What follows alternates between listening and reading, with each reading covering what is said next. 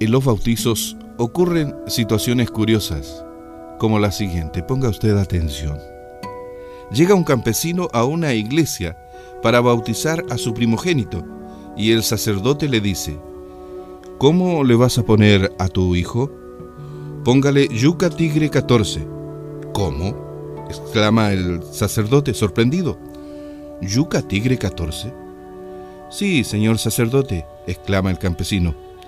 No, hijo, no, hijo mío, eso no puede ser. Ese nombre no es cristiano.